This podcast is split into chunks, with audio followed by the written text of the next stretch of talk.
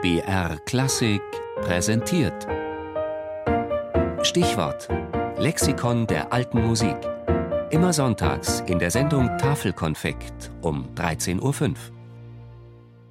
Lully, Jean-Baptiste, geboren am 28. November 1632 in Florenz, gestorben am 22. März 1687 in Paris.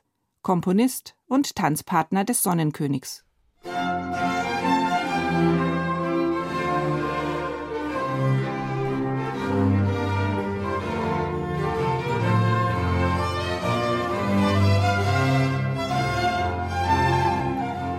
Giovanni Battista ist 13 Jahre alt, als er von einem französischen Gesandten als Spielkamerad eingekauft wird.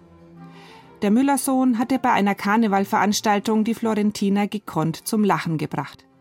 Man wird sich über den Preis einig und Giovanni Battista, der von nun an Jean Baptiste heißt, kommt nach Paris, wo er mit der Nichte des Königs italienische Konversation betreiben muss. Jean Baptiste erweist sich auch in den Künsten als äußerst begabt. Er vervollkommnet sein Gitarren- und Violinspiel. Und tanzen lernt er, bei keinem geringeren als beim Tanzmeister des Königs. Der kleine Ludwig XIV. muss diesen fünf Jahre älteren Jungen bewundert haben, der scheinbar mühelos die kompliziertesten Schrittfolgen vollführte und dabei noch als Bettler, Krüppel oder Grazie herumblödelte.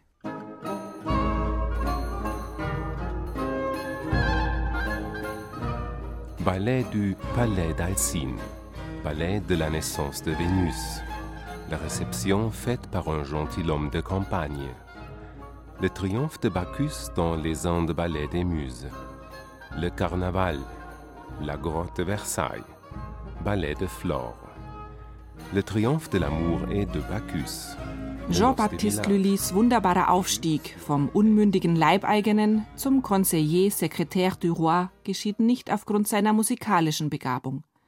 Es sind seine Tanzeinlagen und Parodien, die den zukünftigen Sonnenkönig verzaubern.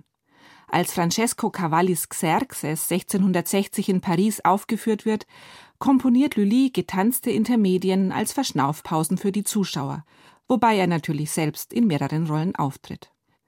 1661 wird Lully von Ludwig XIV. zum Oberaufseher der königlichen Musik ernannt. Diese Stellung sowie die französische Staatsbürgerschaft erlauben es Lully, die Tochter seines Mentors und Kollegen Michel Lambert zu heiraten.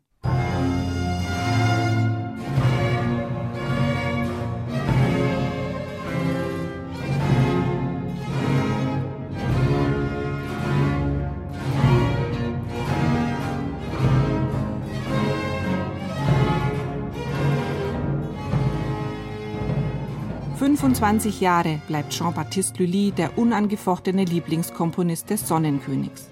Er schreibt die Musik zu mehr als 50 Bühnenwerken, dazu noch Lieder, Motetten und Tänze. Doch der Erfolg hat seinen Preis. Überall lauern Intrigen. Schließlich gelingt es der Mätresse des Königs, ihm Lully wegen dessen homosexueller Neigung madig zu machen, und die Sonne wendet sich ab. Bei einer Probe rammt sich der 55-jährige Komponist den schweren Dirigentenstock in den Fuß. Die Wunde entzündet sich und Lully, der Tänzer, stirbt, weil er sich weigert, den Fuß amputieren zu lassen.